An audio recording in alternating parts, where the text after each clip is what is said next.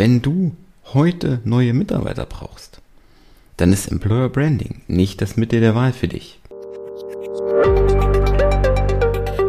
Und damit hallo und herzlich willkommen zu einer weiteren Episode von Employer Branding to Go, der Podcast, der sich darum kümmert, dass du die richtigen Worte für deine Arbeitgebermarke findest. Ich bin Michael und ich freue mich, dass du heute wieder eingeschaltet hast.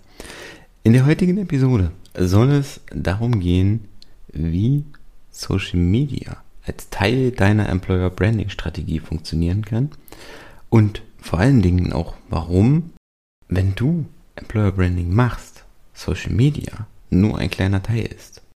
Unternehmen sehen sich häufig damit konfrontiert, dass sie Mitarbeiter brauchen, dass sie ähm, ihre Mitarbeiterbindung erhöhen möchten und auch die Mitarbeiterzufriedenheit letztendlich. Und das alles am besten vorgestern. Und hier ist immer wieder das Problem, dass Unternehmen dann auf die Idee kommen, ja, wir haben von dieser Employer Branding äh, Strategie gehört, lass uns doch mal Employer Branding machen. Nur ist das Problem, wenn du heute neue Mitarbeiter brauchst, dann bist du für Employer Branding per se erstmal schon zu spät dran. Employer Branding ist eine Strategie, ist ein Tool, was langfristig funktioniert, was auf Dauer funktioniert und was einfach Zeit und ein gewisses Invest auch einfach braucht. Weil eine Marke baut sich, muss sich aufbauen. Vergleich das Ganze mit deinem guten Ruf. Der baut sich zum einen nicht über Nacht auf und der ist auch nicht nur anhand deines schönen Aussehens oder irgendwelcher flotten Werbesprüche und tollen Bilder entstanden, sondern dafür mussten Taten folgen und Taten brauchen natürlicherweise Zeit. Genauso ist es letztendlich auch bei deinem Employer Branding. Klar, tolle Social Media Kampagnen, schöne Videos, schöne Bilder, ähm, mobile Funnel, ist alles ein Teil deiner Employer Brand. Das ist mitunter auch für, äußer, für Außenstehende erstmal der sichtbarere Teil aber es ist eben nur die Spitze des Eisberges. Was darunter liegt, ist Mitarbeiterbindung, Zufriedenheit, Beteiligung, ähm, Transparenz, Kommunikation, eine klare Führungsstruktur, die Einbindung der Mitarbeiter in die Prozesse, die Unternehmenskultur und, und, und. Da gibt es tausend Faktoren, die kommen, die stehen müssen, die etabliert sein müssen, bevor du überhaupt darüber nachdenken kannst, Social Media Werbung zu machen. Und deswegen, wenn du heute neue Mitarbeiter brauchst, dann ist Employer Branding nicht das Mittel der Wahl für dich, sondern dann solltest du auf ein klassisches Thema wie Social Media Werbung greifen. Oder ähm, von mir aus auch auf Stellenanzeigen, klassische Inhalte, Active Sourcing. Aber Employer Branding ist im Prinzip das, was dir auf Dauer neue Mitarbeiter bringt. Auf Dauer deine Mitarbeiterbindung und auf Dauer deine Mitarbeiterzufriedenheit erhöht.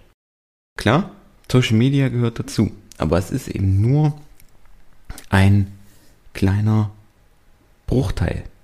Doch auch hier gilt es zu beachten.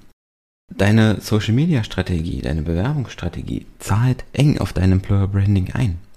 Wenn der Bewerbungsprozess kompliziert ist, lang ist, aufwendig ist, dann zeugt das auch dafür, dass dein Employer Brand ja noch nicht so richtig ausgereift ist, dass dein Recruiting-Prozess nicht so richtig überlegt ist. Deswegen sorg dafür, dass wenn du es über Social Media machst, dass dein Recruiting-Prozess möglichst smart ist, dass das mobil ausgefüllt werden kann, dass ich alle Daten mobil eingeben kann. Und hier stellt ihr einfach die Frage, welche Daten brauchst du im ersten Step?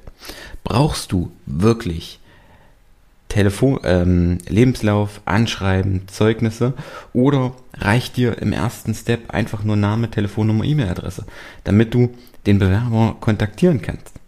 Alles weitere, wenn wirklich Zeugnisse und so weiter gebraucht werden können, kannst du das hinterher immer noch anfordern. Weil die Frage ist doch letztendlich, wann sehen Leute deine Bewerbung? Wann sehen Leute beziehungsweise deine Jobanzeige? Meistens auf dem Smartphone, auf dem Weg zur Arbeit, auf der Couch, in der Pause, im Urlaub, wie auch immer.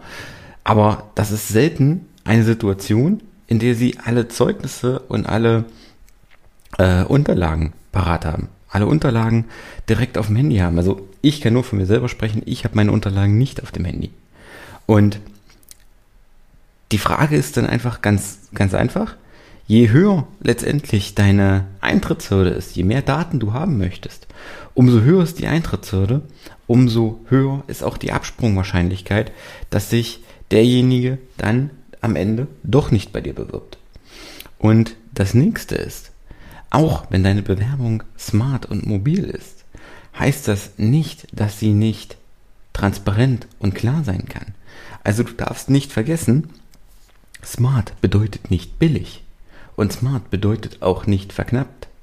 Denn das ist so ein Thema, das hat in den letzten Jahren stark Einzug gehalten im ganzen Recruiting, dass ich wenn ich Stellenanzeigen smart mache, wenn ich Stellenanzeigen mobil mache, weil die jungen Leute haben ja keine Zeit, ich die Stichpunkte verkürzen muss auf zwei, drei Worte. Und das führt dann am Ende dazu, dass dort nur noch steht, so belastbar, teamfähig, flexibles, flexibles Unternehmen, flache Hierarchien, faire Vergütung. Das sind alles Buzzwords und Schlagwörter, unter denen sich kein Mensch irgendwas vorstellen kann. Und das ist genau das Problem. Wenn sich deine Bewerber nicht vorstellen können, was sie bei dir machen oder was du in dem Job machen willst, was du in dem Job von ihnen verlangst, dann wissen sie nicht, was sie tun sollen und dann bewerben sie sich auch nicht. Deswegen, nur weil du Stichpunkte verwendest, heißt das nicht, dass du das auf drei Worte begrenzen musst, sondern du kannst das trotzdem, kannst doch trotzdem kurze Sätze, knappe Sätze formulieren und offen sein, was musst du auf der Stelle tun. Und wenn du das in deinen Social Media Kampagnen mit verwendest, wenn du schon in den Kampagnen klar machst, was kann dein Bewerber von dir erwarten? Was mache ich bei dir auf dieser Stelle?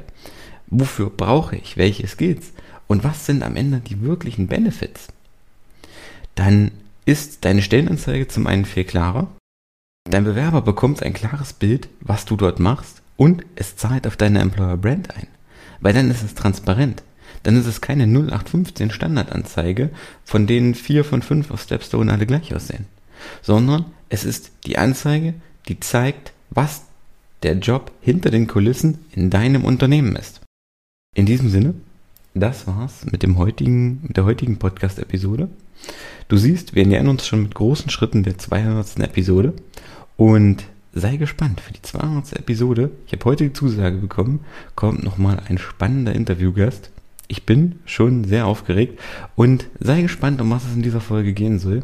Wenn du da draußen gerade deine Stellenanzeigen schreibst und es dir vielleicht noch an den richtigen Worten fehlt, um die Bewerber zu finden, die wirklich zu dir passen, dann geh einfach auf michaelkaufhold.de, vereinbare dein kostenfreies Gespräch und wir beide schauen uns das an, was wir für Magie noch aus deinen Stellenanzeigen herausholen können.